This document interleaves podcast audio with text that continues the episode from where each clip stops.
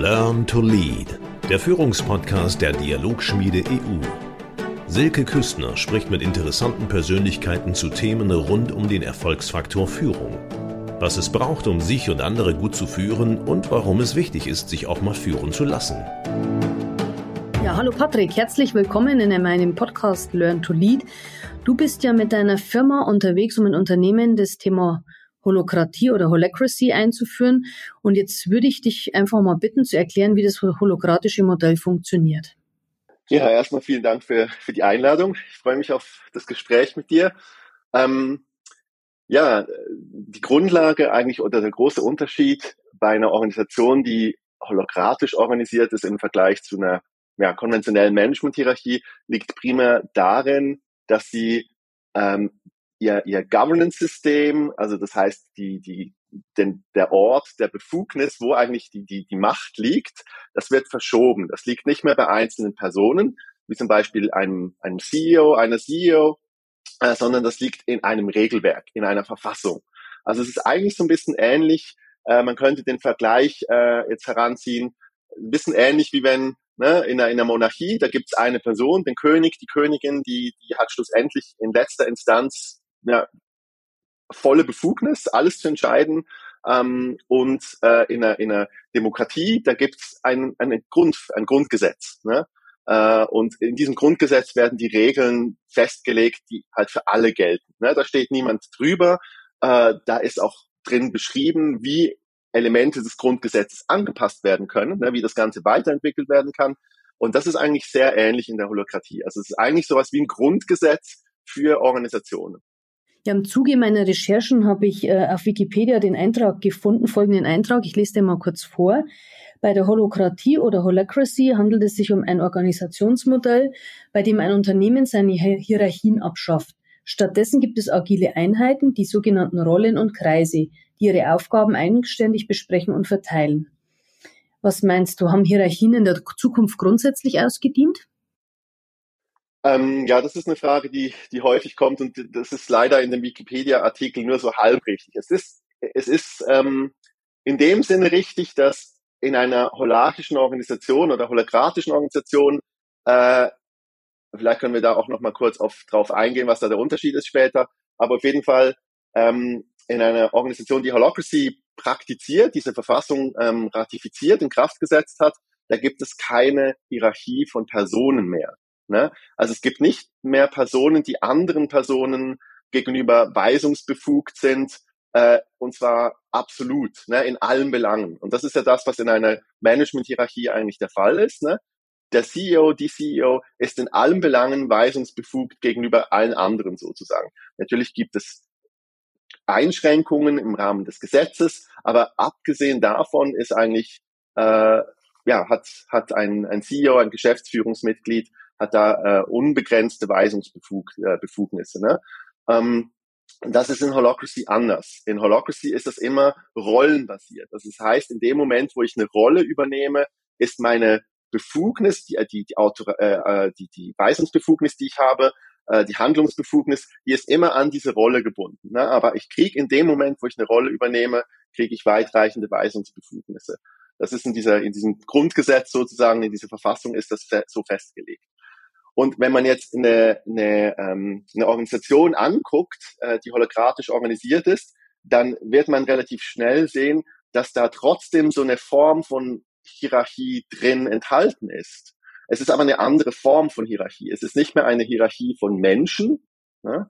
Also die, die, diese Organisationsstruktur ordnet nicht Menschen, sondern sie organisiert Arbeit. Also man könnte sagen, äh, eine, äh, ein Unternehmen, das Holocracy praktiziert, das hat auch eine Hierarchie von Ordnungseinheiten, von, äh, von Sinnein, Sinn, äh, sinnhaften Arbeitsbündeln, ne, sagen wir immer.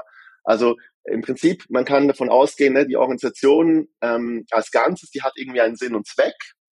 Dafür ist sie da. Und aus diesem Sinn und Zweck raus werden dann kleinere Bündel von sinnhafter Arbeit runtergebrochen. Also zum Beispiel braucht man Produkte, man braucht Marketing, man braucht äh, Personal, äh, Leute, Menschen, die die Arbeit tun. Ne? Und in, in all diesen verschiedenen Kontexten entsteht wieder Arbeit. Und Diese Arbeit wird in sogenannten Kreisen gebündelt. Das sind dann eben so größere Einheiten von sinnhafter Arbeit.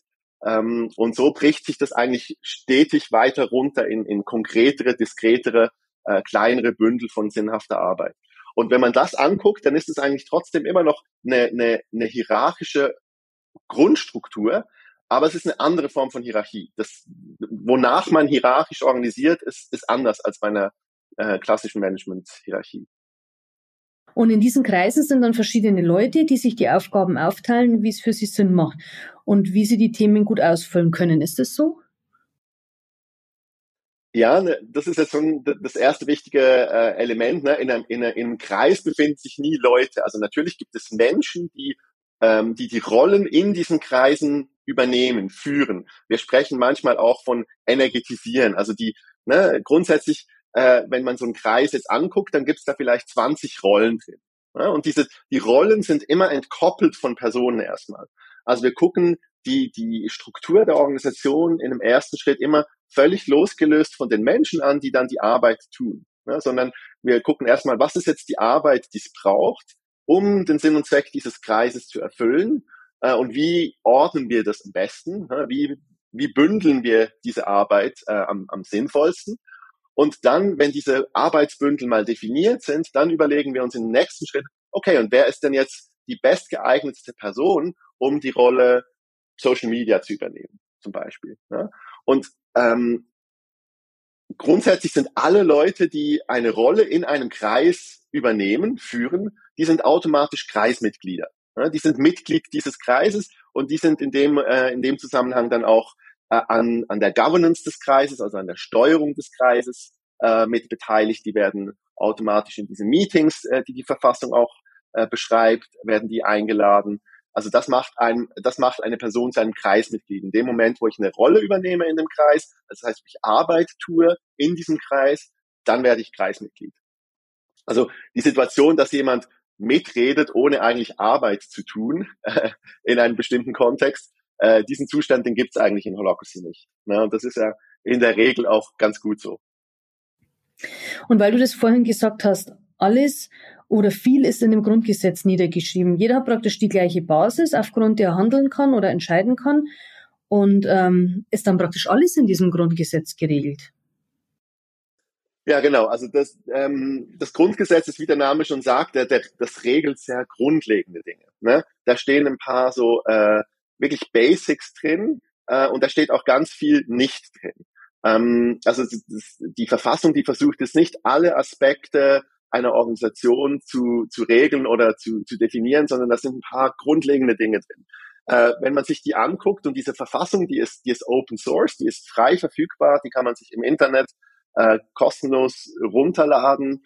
Ähm, und wenn man sich die anguckt, dann besteht die jetzt in der neuesten Version, äh, Version 5, die, die durchläuft auch natürlich Weiterentwicklungen. Äh, und die aktuelle Version, die ist, äh, das ist die Version 5. Und wenn man sich die mal anguckt, dann sieht man, die hat fünf Artikel. Ne? Das erste, der erste Artikel, da geht es um Organisationsstruktur. Also da werden so die grundlegenden Elemente, wie man die Arbeit einer Organisation strukturiert, festgelegt. Also was ist ein Kreis? Äh, was sind äh, was sind Rollen? Ähm, und wie hängen die zusammen? Also das sind so ein paar grundlegende Dinge definiert. Ne? Ähm, und dann im Artikel 2, da geht es um die Regeln der Zusammenarbeit. Also was haben wir eigentlich als als Partner der Organisation, als Mitglieder der Organisation für Rechte und Pflichten. Ja, da steht zum Beispiel das Pflicht zur, Pflicht zur Transparenz, Pflicht zur Verarbeitung, die Pflicht zur Priorisierung. Also da stehen so ein paar grundlegende Dinge, die unabhängig von der Rolle, die ich, die ich äh, führe, ne, die über alle Rollen hinweg gelten. Hm?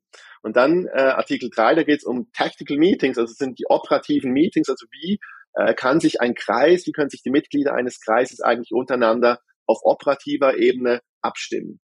Und da ist dieser, da ist beschrieben, äh, wer da teilnehmen darf und wie dann äh, dieser Prozess des, des Tactical Meetings abläuft.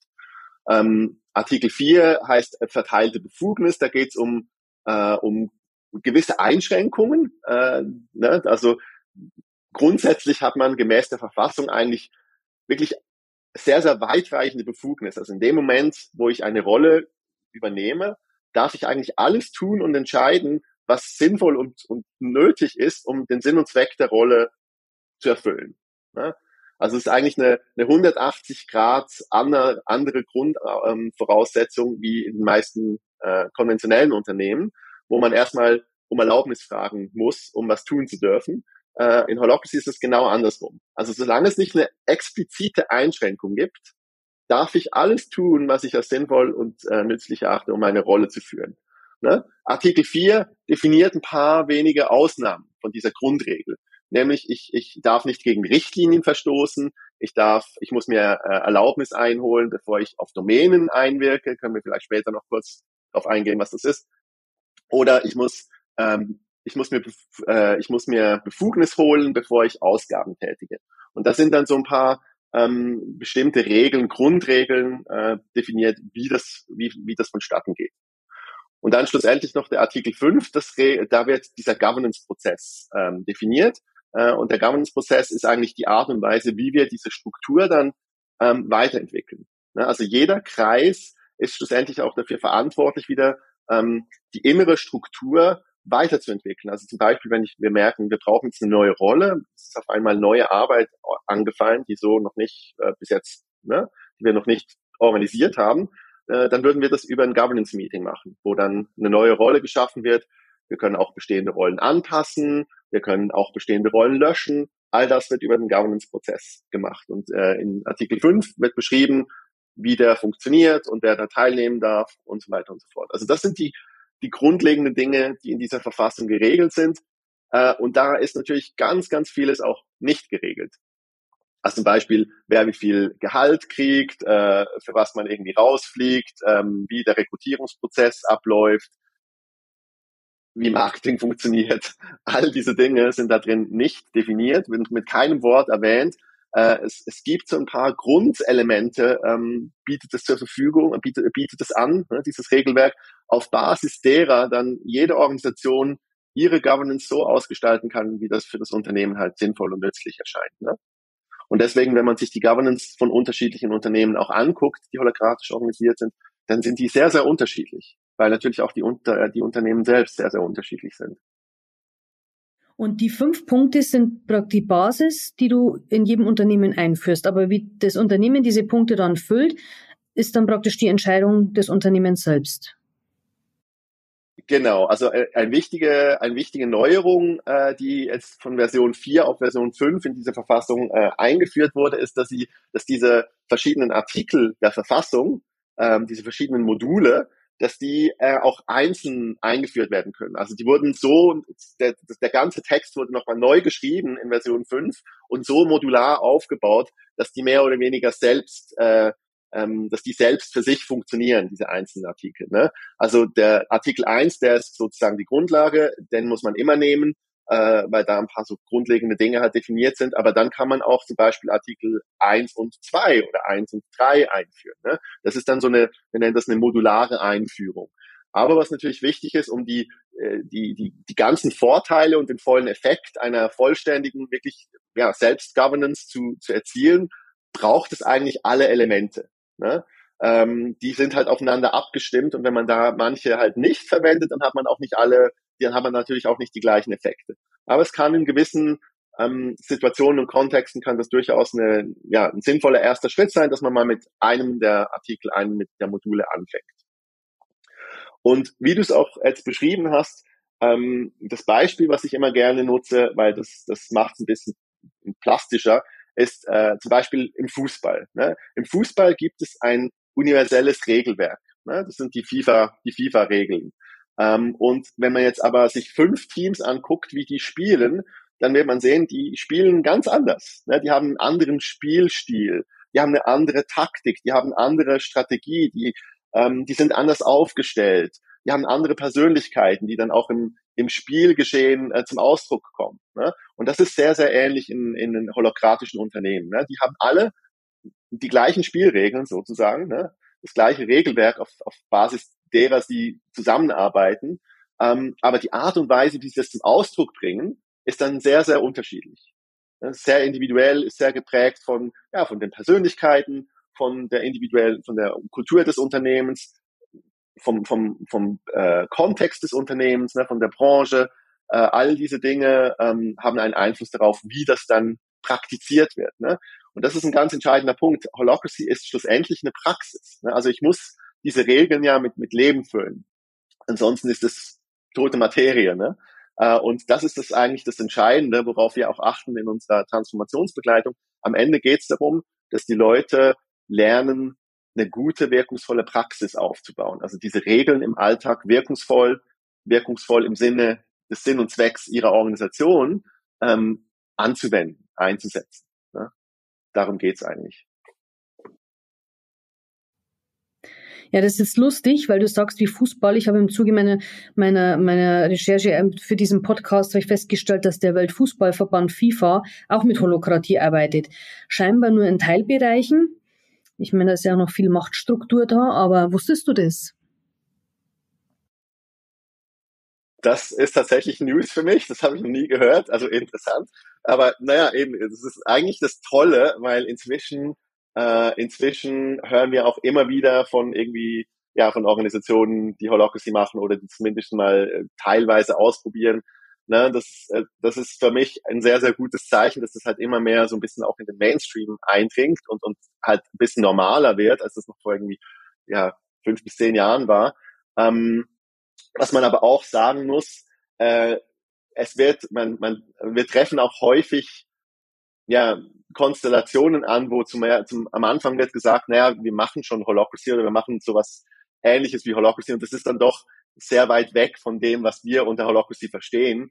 Also häufig wird es auch synonym verwendet mit, wir machen irgendwas anderes als Management-Hierarchie. Und das ist dann Holocracy. Und das ist eine sehr, sehr unscharfe Definition. Also wir verwenden da eigentlich eine sehr klare Definition. Jemand, eine Organisation macht Holocracy, wenn sie die Regeln der Verfassung äh, in Kraft gesetzt hat, ne? zumindest Teile davon.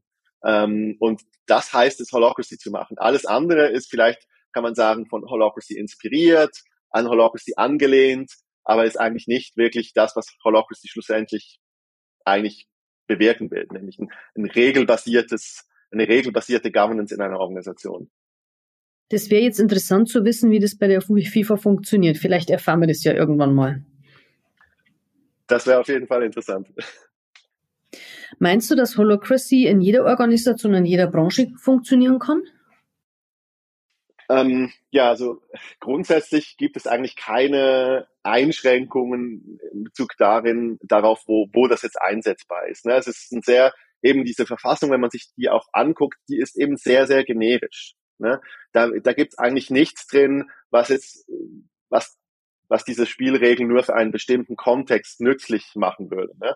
Also wir haben auch, äh, es gibt Unternehmen aus allen möglichen Branchen, die das einsetzen, von Non-Profits über ganz, ja, ganz normalen privatwirtschaftlichen Unternehmen, große, kleine Startups, äh, gestandene KMUs, ähm, also die volle Bandbreite eigentlich. Ne? Und äh, was es braucht, ist halt wirklich äh, jemand an der Spitze, der sagt, okay, ich, ich möchte das, ich möchte das einführen, ich möchte das, ich möchte sozusagen meine Organisation in diese Richtung führen. Ich glaube, dass das dem Unternehmen dient oder es unterstützt, seinen Sinn und Zweck besser erfüllen zu können, als so wie wir bis jetzt organisiert waren. Ähm, und es braucht natürlich auch eine Bereitschaft ähm, der ganzen Mannschaft, des ganzen Teams, sich auf, auf, auf den Aufbau dieser Praxis ähm, einzulassen. Ne?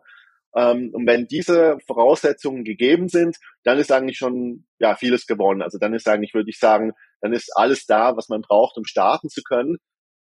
Ähm, ich bin immer so ein bisschen skeptisch, was diese Mindset-Frage angeht. Also muss jemand jetzt ein bestimmtes Mindset haben, damit man starten kann? Ja, natürlich muss man eine gewisse Offenheit haben, um das einfach mal zu starten, ne, um mal damit anzufangen. Aber ich würde es nicht sagen, dass man, eben, dass man erleuchtet sein muss, um mit Holocracy starten zu können. Äh, ganz viel der Mindset-Entwicklung passiert im Prozess. Also das ist eigentlich das, was wir auch immer wieder beobachten und was ich sehr, sehr spannend finde.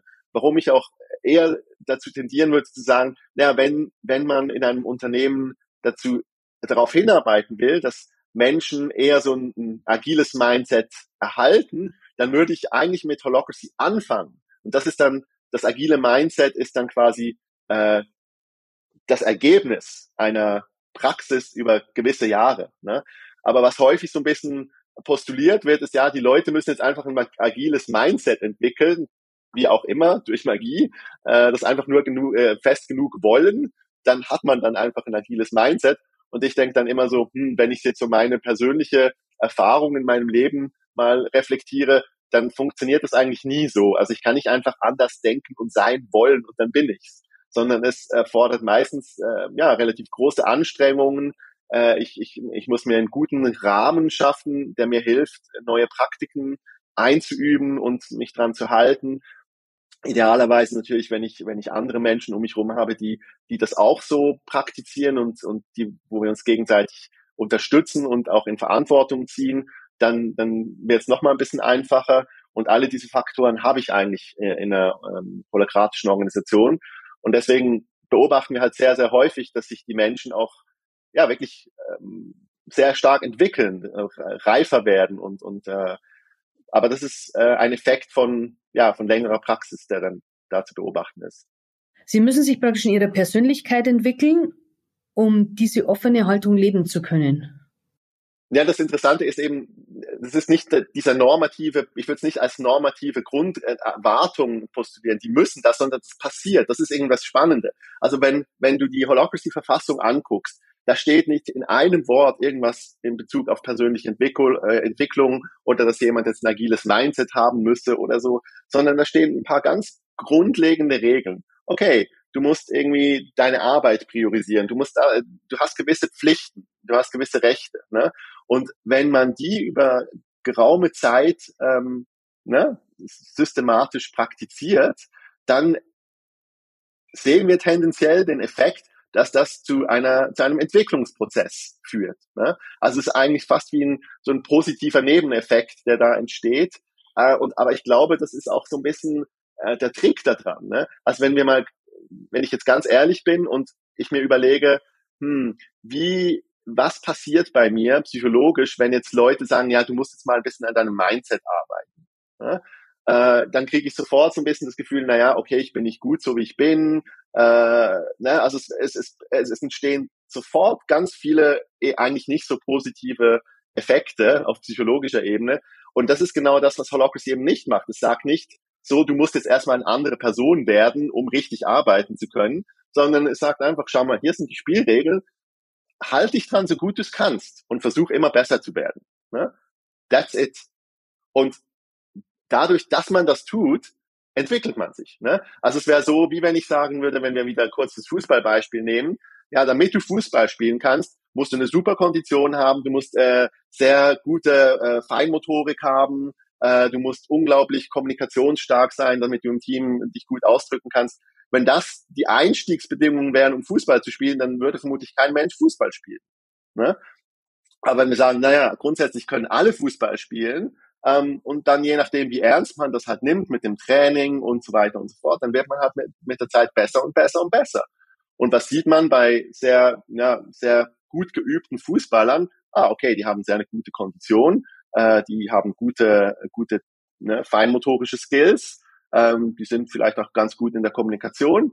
So, das sind Effekte von längerer Zeit des Trainings. Und das ist in, in Holocracy, oder ich würde sogar sagen, gene, ganz generell in, in, in Selbstmanagement äh, ist es genau das Gleiche. Und wo liegen denn die größten Hindernisse bei der Einführung in den Firmen? Ich schätze mal wahrscheinlich bei den Führungskräften.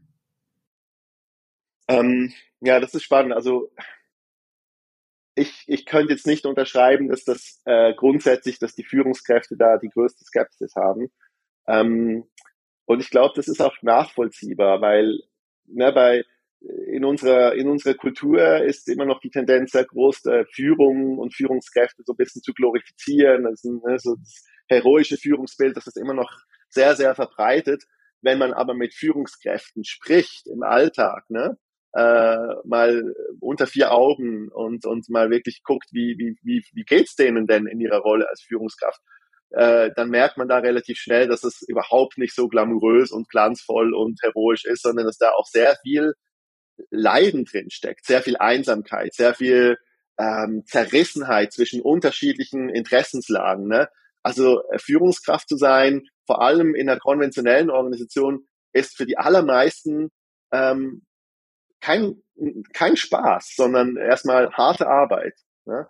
Und, äh, und was wir immer wieder beobachten, ist, dass auch Führungskräfte, sobald sie mal verstanden haben, sobald sie mal sehen, was eigentlich Holocracy bietet, was ihnen diese Praxis ermöglicht, ähm, dass sie da sehr, sehr offen äh, drauf reagieren und dass sie sehr schnell eigentlich die, die diese Spielregeln auch für sich äh, zu nutzen wissen und, und halt mit den anderen zusammen ähm, ihre Führungsarbeit und ihre Führungsrolle besser ausüben können. Und das finde ich immer sehr inspirierend, wenn man sieht, okay, ähm, die, die, die Leute lassen sich auf das ein und sie entdecken sozusagen, was diese Praxis eigentlich, äh, was ihnen diese Praxis eigentlich ermöglicht, ne? wie sie äh, sie in die Lage versetzt, ähm, Dinge besser und einfacher und schneller und unkomplizierter zu tun, ohne dass äh, ständig diese, diese, ja, diese neg negativen, belastenden Nebeneffekte ähm, bestehen oder entstehen, die halt häufig in konventionellen Organisationen dann ähm, erscheinen. Aber wenn wir nochmals ein bisschen genereller drauf gucken, so ein bisschen, was sind die großen Herausforderungen, war ja deine Frage. Ähm, ja, da gibt's natürlich viele. Am Anfang, schlussendlich, ist es einfach eine Frage der, der, der, der, der Wiederholungen. Ne? Also das heißt, am Anfang ist erstmal natürlich alles neu und ungewohnt und fühlt sich alles noch so ein bisschen äh, unnatürlich und, und, und komisch an. Ne? Vor allem diese ersten Meetings, äh, die halt nach einem sehr klaren Prozess ablaufen und der ist für die allermeisten sehr, sehr anders, als dass sie das halt gewohnt sind. Also es gibt eine klare Regelung, wer wann äh, sprechen darf, äh, welche Themen in welcher Reihenfolge behandelt werden. Also da gibt es eine sehr, sehr klare, eine sehr klare Struktur und die wird auch sehr, ähm, die wird auch sehr festgehalten, diese Struktur. Also es gibt auch eine, eine explizite Rolle dafür, das ist diese Rolle der Prozessmoderation, des Facilitators auf Englisch. Äh, und diese Rolle ist nur dazu da, in diesen Meetings diesen Prozess zu halten, so wie er in der Verfassung beschrieben ist. Ne? Und ähm, es braucht natürlich auch ein bisschen Übung, das gut zu machen. Und das ist meistens eine der Rolle, Rollen, die wir am Anfang übernehmen. Dass wir die, die ersten paar Meetings, äh, die ersten ja, zwei, drei Monate, dass wir die Meetings zum Beispiel moderieren oder dass dann Leute aus der Organisation äh, ein Training machen, wo sie das halt einüben, diese Moderation, und äh, sie dann direkt die Moderation selbst übernehmen und wir sie noch ein bisschen coachen, im Shadowing-Modus dabei sind in diesen Meetings, damit, äh, damit diese, diese, ja, diese Gewohnheiten möglichst schnell in Fleisch und Blut übergehen. Und ähm, ja, und dann gibt's natürlich so, das sind so ein bisschen diese die Herausforderungen der frühen Praxis. Äh, wenn die Meeting-Praxis dann erstmal so ein bisschen sitzt, das ist dann meistens so nach drei bis vier, vielleicht fünf Monaten der Fall, dann kommt so ein bisschen dieser tiefer, dieser tiefer liegende Wandel, der dann, der dann sichtbar wird. Und das ist halt wirklich so dieses Thema, okay, wie übernehme ich eigentlich Verantwortung? Ne? Also, äh, und das ist sehr spannend zu sehen, weil das halt für alle Beteiligten Herausforderungen mit sich bringt. Ne? Also für ehemalige Mitarbeitende ist es so ein bisschen, okay, cool, ich wollte immer mehr Verantwortung, jetzt, jetzt habe ich sie. Jetzt kann ich aber auch in schwierigen Situationen, in schwierigen Entscheidungen nicht mehr einfach äh, zum Chef oder zur Chefin rennen und sagen, hey, äh, entscheid du doch mal. Ne? Dann wird nämlich der Chef, den Chef gibt's so in der Form nicht mehr. Ne? Und dann muss ich erstmal gucken, ja, was mache ich denn jetzt? Wie treffe ich denn jetzt eine informierte, gute Entscheidung? Vor allem auch vielleicht in der Situation, wo es schwierig ist, was, was eigentlich die richtige Entscheidung ist oder eine gute Entscheidung. Ne? Und das sind dann so die, das sind dann eben genau die Situationen, die auch äh, erstmal schwierig sich anfühlen und vielleicht ähm, ein bisschen Überwindung brauchen, aber wo dann auch wirklich viel Wachstum passieren kann, wenn man sich da mal äh, drauf einlässt und dann halt auch Erfahrungen macht mit. Ne? Und ähm, auf Seite Führungskräfte ist es halt genauso dieses Thema, da beobachten wir häufig so ein bisschen den Prozess, dass in der ersten Phase die Führungskräfte erstmal entweder, dass sie kämpfen so ein bisschen gegen diese Regeln an oder, oder meistens passiert das dann danach, dass sie sich dann so ein bisschen ganz rausnehmen. Also okay, dann, dann führe ich halt gar nicht mehr.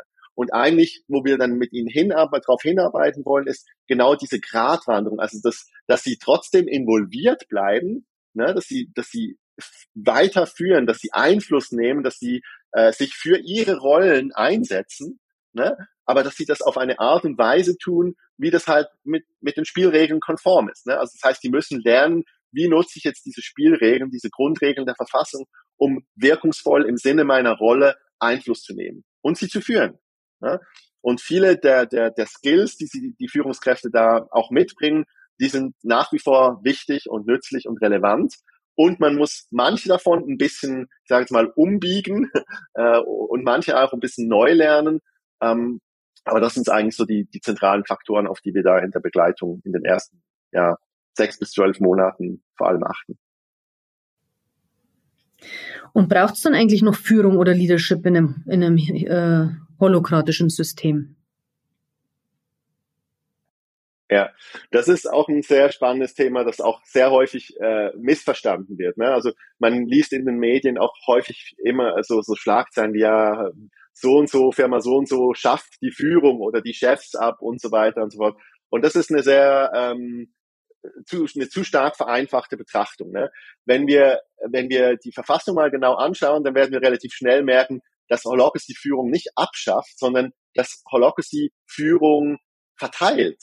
Ne? Also in, in Holocracy, man könnte sogar sagen, in, Holocracy, in holokratischen Unternehmen gibt es deutlich mehr Führung als in konventionellen Organisationen, äh, weil jede Person eine Führungskraft ist. Ne? Wir nennen das nicht mehr Führungskraft, in Holocracy heißt das ähm, Rollenlead. Ne? Also jede Person, die eine Rolle übernimmt, ist automatisch, indem man diese Rolle übernimmt, wird man zum Rollenlead. Und damit trage ich Verantwortung dafür, diese Rolle zu führen. Das heißt, dafür zu sorgen, und zwar ich alleine, nicht noch irgendwie ein Chef oder eine Chefin oder sonst irgendjemand oder ein Management Board, das drüber steht, sondern ich alleine schlussendlich bin dafür verantwortlich, diese Rolle zu führen und auf ihren Sinn und Zweck hinzuarbeiten. Ne? Und äh, somit ist in Holocracy eigentlich jeder und jede Führungskraft. Äh, natürlich ist nicht jeder und jede in gleichem Maße Führungskraft. Also das heißt, je nachdem, wie die, was, um was es für eine Rolle geht, braucht es da mehr oder weniger Führungskompetenzen schlussendlich. Ne? Je, je, je komplexer eine Rolle ist, desto mehr ja, braucht es halt auch von der entsprechenden Person in Bezug auf, was diese Rolle braucht an, an Führung. Ne? Ähm, und deswegen ist es dann halt so ein bisschen unterschiedlich, unabhängig davon, was, was genau die, die, den, der Inhalt der Arbeit ist. Ähm, aber grundsätzlich führt jede Person in, in einer holokratischen Organisation. Ähm, und demzufolge braucht es natürlich auch die bestehenden Führungskräfte noch. Ne? Und, und es gibt noch ganz viele neue zusätzliche Führungskräfte, nämlich alle Mitarbeiter, die vorher geführt wurden, ähm, die führen jetzt auch. Und das ist eigentlich das Spannende. Ne? Es ist aber nicht mehr dieses ähm, unilaterale oder diese statische Form von Führung. Es gibt manche Leute, die führen immer und es gibt Leute, die werden immer geführt, sondern Führung wird zu einem dynamischen Prozess. Es gibt Momente, in denen werde ich geführt, ne, weil ich mich zum Beispiel an den Vorgaben äh, einer Rolle meiner Kollegin orientiere.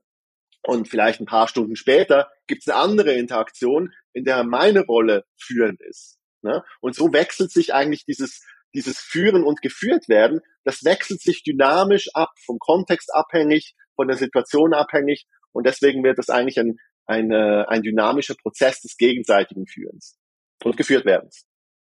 Ich habe jetzt noch eine Frage. Ich habe gelesen, dass es in diesen Kreisen Speaker gibt, die alle anderen über, über die Themen, die sie, ja, die sie wissen müssen, informieren.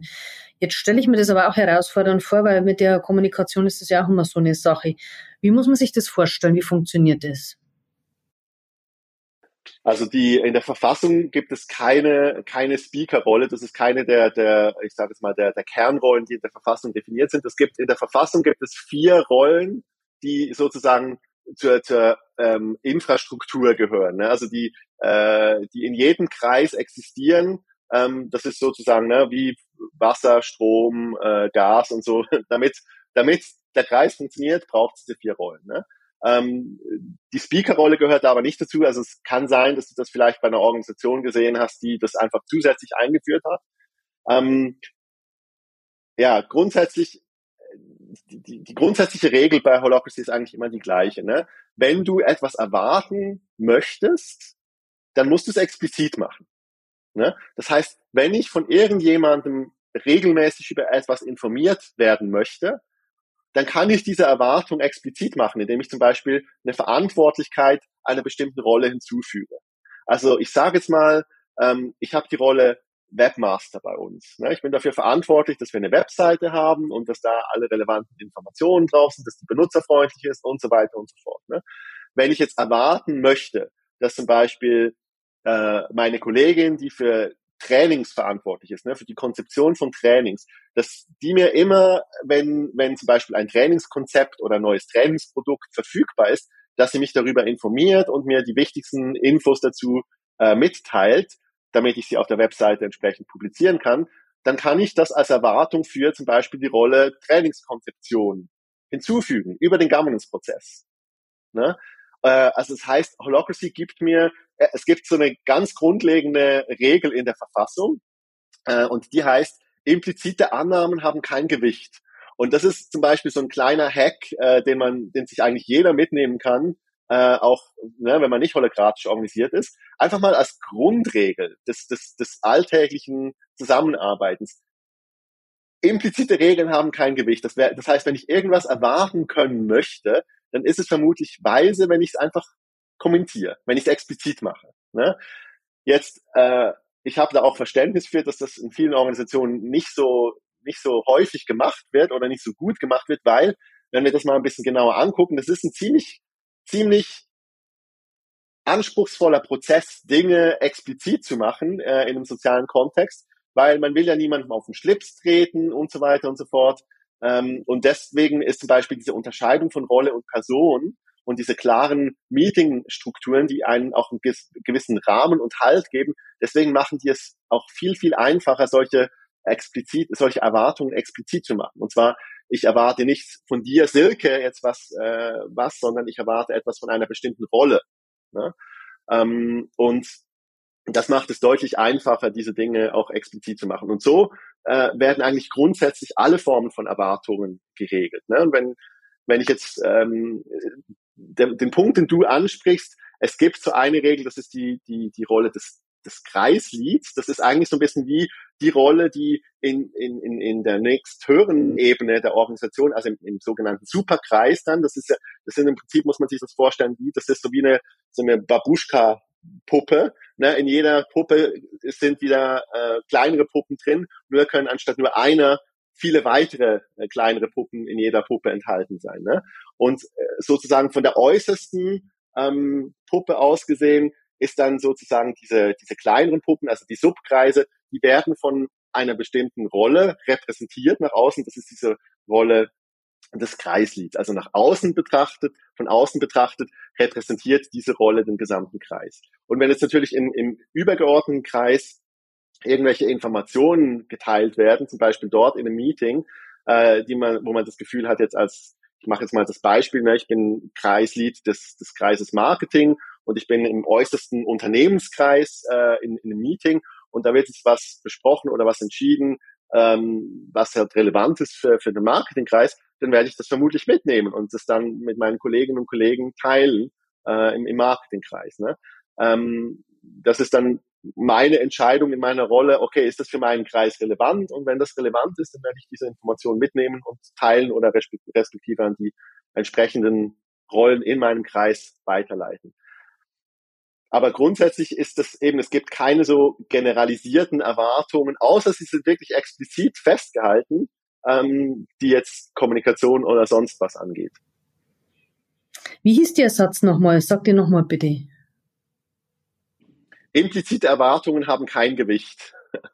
Ist sehr befreiend, wenn man sich das mal zu Herzen nimmt. Ne? Wenn man einfach sagt, na okay, äh, wenn ich was erwarten möchte, dann muss ich es halt einfach, muss ich es explizit machen. Ne?